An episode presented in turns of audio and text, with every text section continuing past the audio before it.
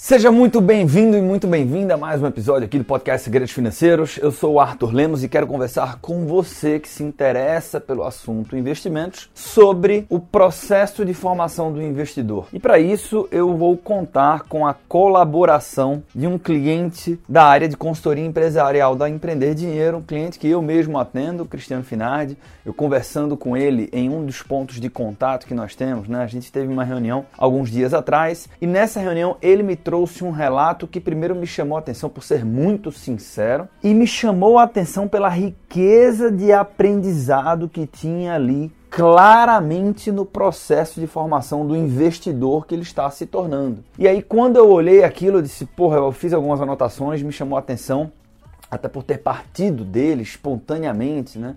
É, e eu disse, cara, vamos, vamos dividir esse conteúdo com as pessoas, você topa? E ele aceitou o convite. Então, eu vou fazer o seguinte, né? No episódio de hoje a gente vai ter a contribuição de uma pessoa física comum, um cara que é um empresário extremamente esclarecido. Então talvez eu classificaria o Cris como uma pessoa física comum que está bem acima da média, né? Porque é um cara que ah, entende de investimentos em empresas, entende de leitura de resultados e da performance empresarial. É um cara que se envolveu diretamente com vários processos de M&A, que são fusões e aquisições, já comprou várias empresas. Então, para ele, talvez seja menos desafiador se envolver com o mercado de ações do que uma pessoa física comum que não tem essa experiência. Mas ainda assim, isso que me agrada muito do depoimento dele, você vê que os desafios são parecidos você vê que não é fácil para ninguém, mesmo as pessoas que têm uma bagagem, como por exemplo a bagagem do Cris. Então no episódio de hoje a gente tem duas etapas aqui. Na primeira, uh, o próprio Cris vai falar com as palavras dele como é que foi essa experiência né, na consultoria, mas não focado no relato não é um depoimento da consultoria, do que ele está aprendendo, não é esse o caminho. Né? Você vai ver no áudio dele, uh, o, o, relato dele é mais focado em um episódio específico e o que ele aprendeu com esse episódio, um episódio recente inclusive, e depois eu volto aqui, vou escutar junto contigo e vou fazer algumas observações sobre o relato do Cristiano. Vamos nessa! Fala ouvinte do podcast Segredos Financeiros, meu nome é Lucas Rodrigues, eu sou editor aqui do podcast e olha, eu tô passando aqui para te lembrar que agora nós temos um canal de contato. É isso mesmo. Você pode mandar dúvidas, sugestões e até recados especiais. E olha, se você quer que o Arthur responda alguma dúvida tua, pessoal, aqui no podcast, não perde tempo. Manda um e-mail pra gente em contato@empreenderdinheiro.com. contato@empreenderdinheiro.com. Nós já temos algumas respostas bem legais. Então, muito obrigado a todos que enviaram. Vamos embora.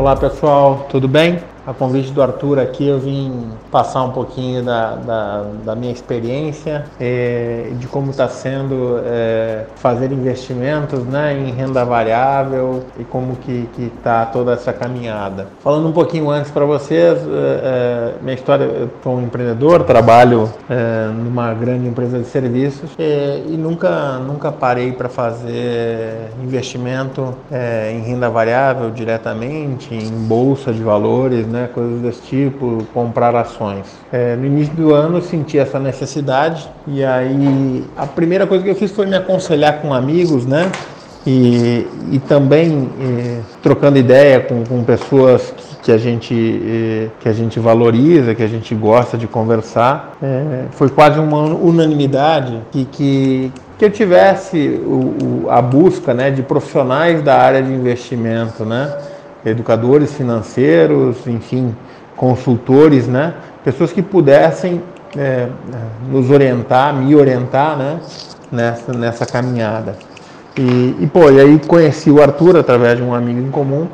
E Arthur hoje, hoje acaba me ajudando aí na, nas decisões de investimento e montamos uma carteira então, né, com a diversificação, é, baseado no método ED, é, com toda, toda a experiência já né, construída por ele no mercado. E, e aí sim, o, o a característica do, do investimento né, fundamentalista, ou seja, baseado na, nos resultados das, das empresas, no entendimento melhor dos números eh, e de perspectivas de futuro, né? Fazendo toda a avaliação de governança, de endividamento, vão, vão solidificando e fazendo que, que a gente tenha a consciência né? e, e a tranquilidade que está fazendo o investimento eh, de, forma, eh, né? de forma orientada e de longo prazo. Né? Mas o que eu queria contar para vocês é que, que, dentro desse planejamento todo feito, é, eu tive agora em agosto uma, uma, uma, experiência um pouco diferente. Então eu faço é, dentro do nosso planejamento tem, eu faço aportes mensais, né? Onde separamos, né? Um, eu, eu separo um valor da minha renda mensal para fazer então investimento e fazer né, o rebalanceamento da carteira e, consequentemente, a alocação desse recurso mensal. No mês de agosto, quando eu, eh, eu fiz essa é, é, né, a separação de, desse, desse valor a ser investido e transferir da minha conta convencional do, do grande banco para a corretora, é, por uma questão de agenda, viagens, esse dinheiro acabou ficando na minha conta, né, na, no saldo da conta corrente lá da corretora e, e passou um dia, passou dois, passou três. Após, sei lá, uma semana o dinheiro lá aguardando o rebalanceamento, um dia eu, eu entrei no meu home broker e, e, e acabei tomando a decisão de comprar ações de uma empresa sem, sem passar pelo método, sem avaliar, sem, sem ter né, é, passado por todo o processo que eu venho aprendendo com o próprio Arthur, que eu venho ouvindo de tantos, é, é tanto, tantos outros é, investidores, né? De, de, longa data, de, ter, de, de, de, estudar as empresas e fazer o aporte consciente. E aí eu tomei uma decisão intempestiva, né?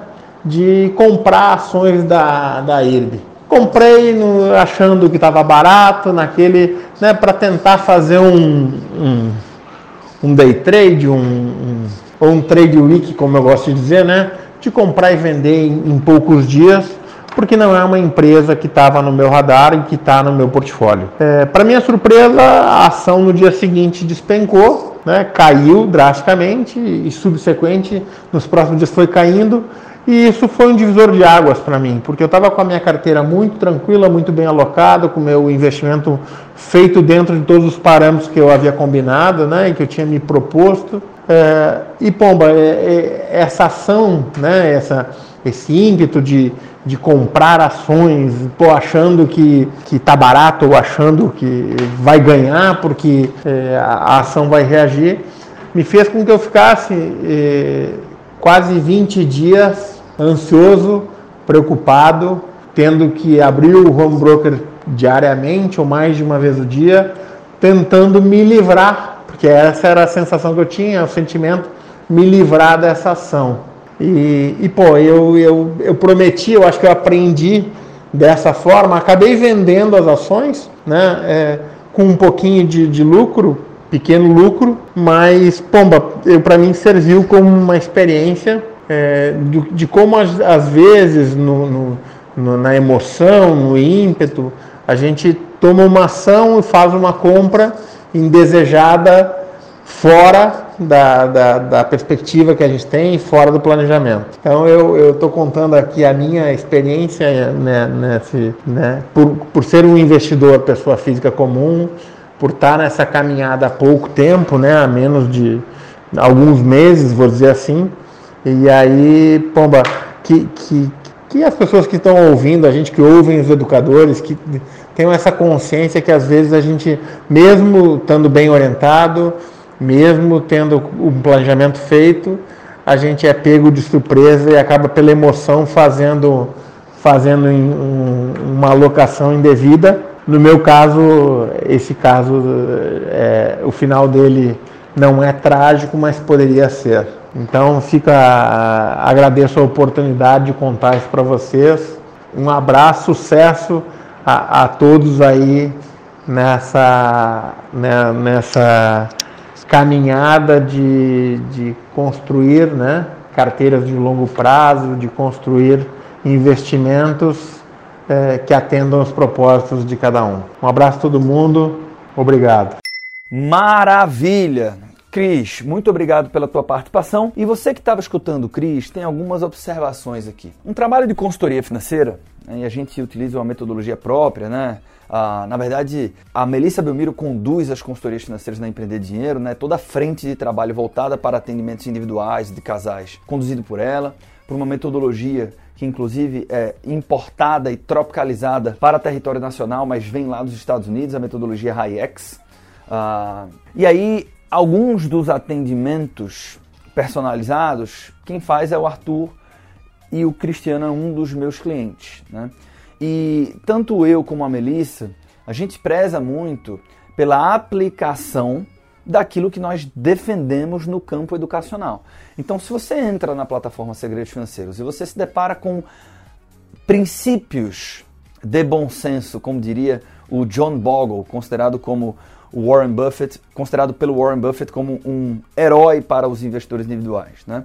Então, os princípios de bom senso defendidos ali para que você ingresse na renda variável, como por exemplo regularidade nos aportes, reinvestimento de juros e dividendos, diversificação, escolha de boas empresas para se tornar sócio, exatamente isso que é sugerido no campo individual, no atendimento individual. Né?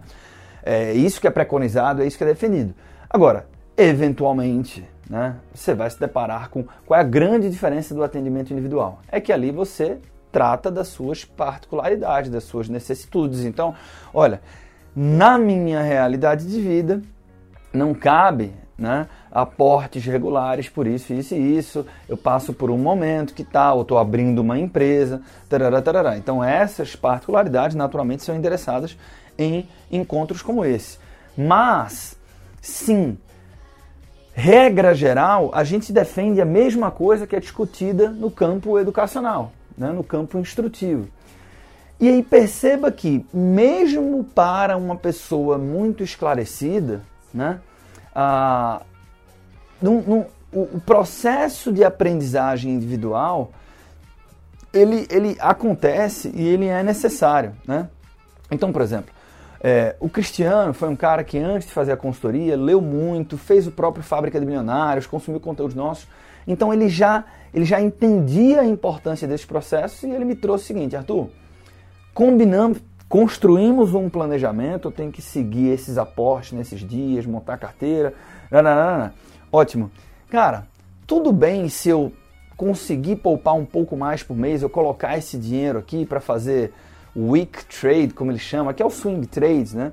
Ah, uma abordagem um pouco mais especulativa, eu disse, cara, isso não é proibitivo, não é uma coisa que eu defendo, porque eu acredito que não precisa para o investidor, pessoa, é, pessoa, física comum, mas ah, tudo bem, né? Desde que você mantenha esse planejamento, desde que você entenda o risco associado a isso, etc. E aí, com menos de dois meses, ele aprendeu que aquilo não era adequado para o perfil dele. Uma coisa que me chama muito a atenção é que ele diz o seguinte, ó, ele passou 20 dias precisando acessar o home broker, olhando lá e tudo, e no fundo, né, nas palavras dele, o que ele queria mesmo era se livrar daquilo. Né? E uh, isso não está claro no depoimento do Cris, mas a quantidade de patrimônio alocada em IRB, nesse caso, nesse swing trade que ele fez, era muito pequena frente ao patrimônio dele. Mas ainda assim, isso consumiu a energia dele. Ainda assim, isso levou embora a atenção dele. Né? Será que faz sentido? E aí, outra coisa, quando ele diz o seguinte, porra, no final dessa história eu consegui vender minhas ações, ainda tive um pouco de lucro, ou seja, o final não foi trágico, uh, mas queria dividir aqui minha experiência com vocês. Ótimo. Será que houve lucro, né? Então, é, o, o, onde que eu estou querendo chegar? O que é que caracteriza um bom investimento? Intuitivamente, a resposta para essa pergunta é: porra, se houve retorno ou não houve retorno. Mas no fundo, né, inclusive do ponto de vista filosófico, você não pode rotular o sucesso das decisões de um investidor apenas com base no retorno. Porque como investir implica em tomar decisões num ambiente de alta aleatoriedade, olha só. Você não sabe o que é que forma um arcabouço de uma decisão que obrigatoriamente vai te levar a resultados positivos. Pelo menos não sabe quando você topa entrar em renda variável. E conceitualmente é importante entrar em renda variável na formação de um patrimônio no longo prazo quando você fala de investimento no mercado financeiro. De tal maneira que, onde que eu estou querendo chegar? Será que o cara que pegou todo o dinheiro dele em 2015 e colocou em ações da Magazine Luiza está certo? Porque do ponto de vista estritamente do retorno, ele está certo. E talvez não esteja, né? Porque o cara que colocou tudo em Bitcoin ganhou muito mais do que ele. Mas será que aquela era a decisão mais coerente para uma pessoa física comum? Não necessariamente. Vírgula. Onde que eu queria chegar? Tá? Então, primeiro essa reflexão aqui. Vírgula. Ah, nem tudo está refletido no retorno. Então, retorno é fundamental, mas ele por si só não significa que você está falando de decisões por parte de um investidor consciente, formado. E vou além, nem tudo compreende retorno. No caso do Cris, imagina um empresário bem sucedido que no dia a dia está falando de uma grana muito mais alta do que a quantidade de grana que estava alocada ali em IRB e aquela, entre aspas, micharia de dinheiro que estava lá em IRB consumiu a atenção do cara durante 20 dias. O teu aplicativo de controle de investimentos, a tua planilha no Excel não captura isso. Não existe a fórmula no Excel de custo do tempo, de a gente não captura isso. Quanto que vale esse tempo, né? Bem, além disso, fica muito evidente a importância de colocar o pé na pista, como eu falo. Né? Então ele, ele até brinca, ele fala o seguinte, porra, é, não sei se é no começo do áudio dele ou no final, agora não lembro bem, mas ele fala o seguinte: é, mesmo, acho que na conclusão dele, ele fala o seguinte: mesmo estando bem orientado, e no caso dele, mesmo sendo um cara que se envolve, que investe, porque para quem tem, por exemplo, é, e, e, eu falo isso porque eu já fiz isso várias vezes, já vi esse filme várias vezes. Quem tem um patrimônio como o do, do, o do Cris, normalmente não se predispõe a estudar tanto. É o cara que gosta de terceirizar ah não, vou pagar alguém e resolve isso aí para mim, né?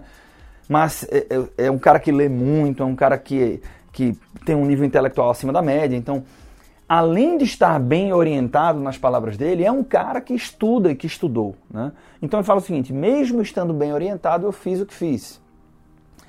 É, aqui a gente tem algumas, algumas leituras. Né? Porra, imagina se não estivesse bem orientado. Né? Talvez talvez a, a história seria diferente. Mas não é, não é, aqui exatamente que eu quero, que eu quero concentrar energia. Né? Ah, onde que eu quero concentrar energia? É, fica evidente que cada um de nós tem uma curva de aprendizagem própria. Né? E ela precisa ser respeitada. É o que o. o e, e outra coisa, quando eu falo de aprendizagem própria, esse episódio foi muito importante para o Cris. O Taleb fala da via negativa, né? Tão importante quanto saber o que fazer, o que não fazer. Nos investimentos isso é muito verdade. Então, às vezes, ah, mas eu, se você me perguntar, devo fazer day trade como investidor? Eu não recomendo. Todo mundo sabe disso. Né? Primeiro que day trade, day trade é trabalho, mas assim, acontece muito, não, porque eu quero aumentar meus ganhos aqui, vou pegar 10% da minha carteira. Preciso ficar lançando opções fora do dinheiro para buscar muita simetria e tal. Eu não recomendo. Mas se o camarada quer fazer, talvez seja importante ele fazer, protegendo patrimônio, né? Assim, dependendo de qual seja a operação a estratégia, é, isso expondo um pedaço muito pequeno do patrimônio dele, claro, mas talvez seja importante fazer. O Cris me perguntou: posso fazer swing trade? Eu disse, cara, você nunca vai me, me, me, ouvir recomendar isso, porque eu acho que não precisa, acho que não é adequado. Mas se você entende que está apto a fazer isso, se você topa fazer isso em um, né, expondo um percentual muito pequeno do teu patrimônio, você quer muito fazer isso? Quem sou eu para dizer que não?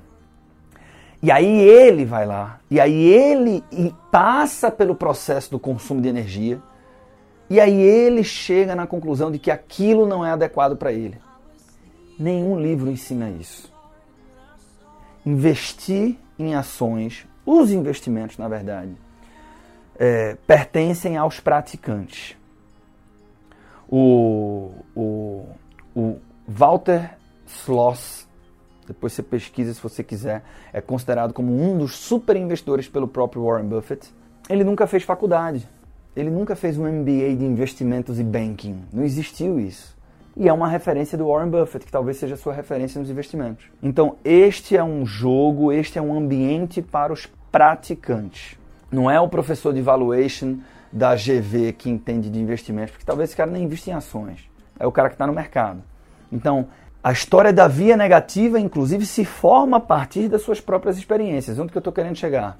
Nada ensina tanto quanto a combinação entre academia e prática quando você fala de investimentos. É importante ler livros, é importante fazer cursos, é importante participar de processos como estes que a gente faz na Empreender Dinheiro, de consultoria é, é, é, individualizada, se esse é o seu perfil, né, se você entende que isso é adequado para você, mas é isso junto com transfere dinheiro, escolhe ativos, forma uma carteira, entende como esse processo acontece contigo. Né? Tem muita gente que acha que é, é, tem um determinado perfil e quando você vai para a prática você descobre que na verdade não é daquele jeito. Então essa curva de aprendizagem própria, o que é que na verdade é adequado para você, você só descobre assim. E por que, que isso é tão importante? Tem uma frase que eu gosto muito que é a seguinte: você não tem que querer estar certo, você tem que querer ganhar dinheiro.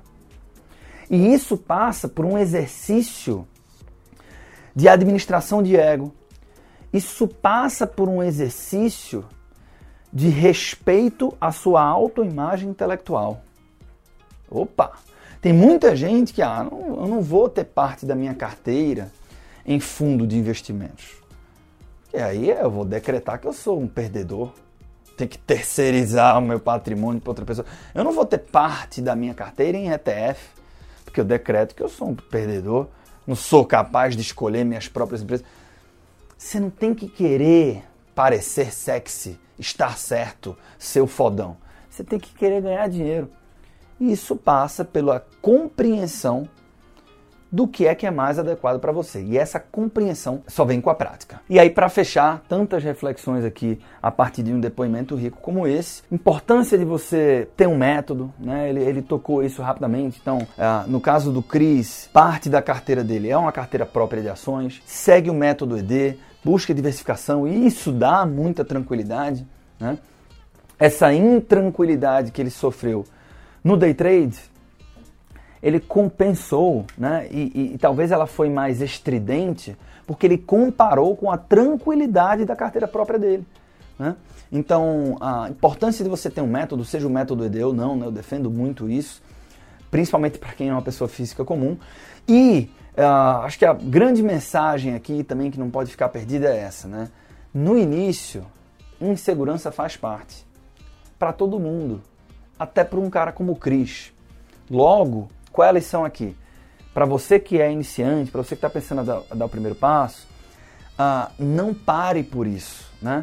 E, e, essa é uma reflexão contínua. Né? De repente você diz o seguinte: beleza, eu tenho que diversificar, dentre outras coisas, geograficamente. E eu vou começar com ETF de bolsa local. Compro o IVVB11. Ótimo. Daqui a pouco você diz o seguinte, cara, chegou no momento do meu patrimônio ou da, da minha, a, a, minha formação enquanto investidor e daquilo que eu entendo que faz sentido, que eu quero buscar um nível de exposição maior do ponto de vista geográfico. Então eu vou começar a acessar uh, mercados específicos através de fundos de investimentos. Né? Por exemplo, ah, eu vou, eu quero ter exposição ao S&P 500 através do VVB11, mas eu gostaria de ter também um pedaço maior apenas em empresas do setor tecnologia, algo que está muito em alta por motivos justos.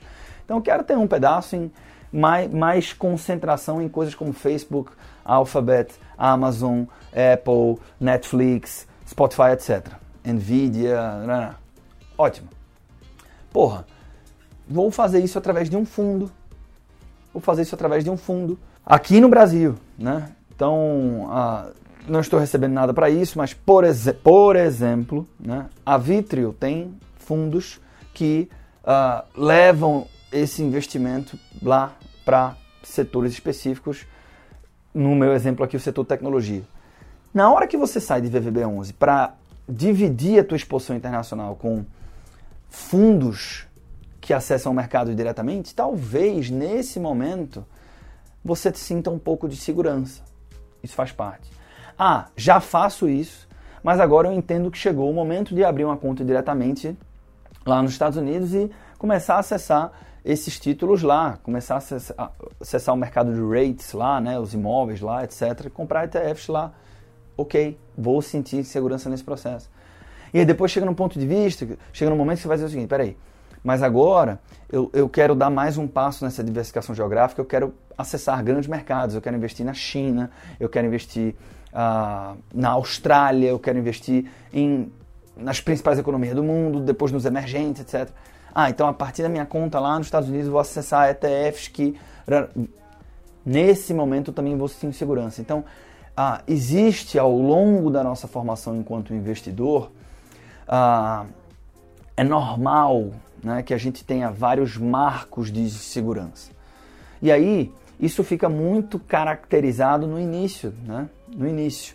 Então, a, qual, é, qual é a grande lição aqui? A insegurança ela faz parte desse processo para todo mundo, até para pessoas como o Cris. Logo, não pare por isso. Beleza? Esse foi o episódio de hoje. Depois manda um e-mail lá pra gente. O Lucas Rodrigues colocou o nosso e-mail de contato aqui para o podcast. vou ficar muito feliz em receber uma dúvida sua, tá? Quero que você me dê a oportunidade de tirar uma dúvida sua aqui no podcast Segredos Financeiros. Manda um e-mail. Se você está conosco há muito tempo aqui, já, porra, tem um tempo que você escuta o podcast. Eu sei que às vezes tem que parar, você está no trânsito, mandar um e-mail, né? Puta trabalho, parece. Mas pra gente é algo muito importante. Eu vou receber com muito carinho teu e-mail. Então, manda um e-mail pra gente. E por fim, Dentro destas mensagens também, se você tiver alguma crítica sobre esse formato, né, trazer a experiência, a história de pessoas reais aqui para o podcast, eu particularmente gostei muito. Queria saber também a tua opinião. Forte abraço, espero encontrar contigo no próximo episódio do podcast Segredos Financeiros.